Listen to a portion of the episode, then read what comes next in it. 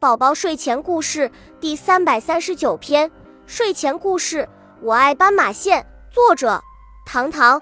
小斑马的身上长着许多黑白条纹，它觉得难看极了。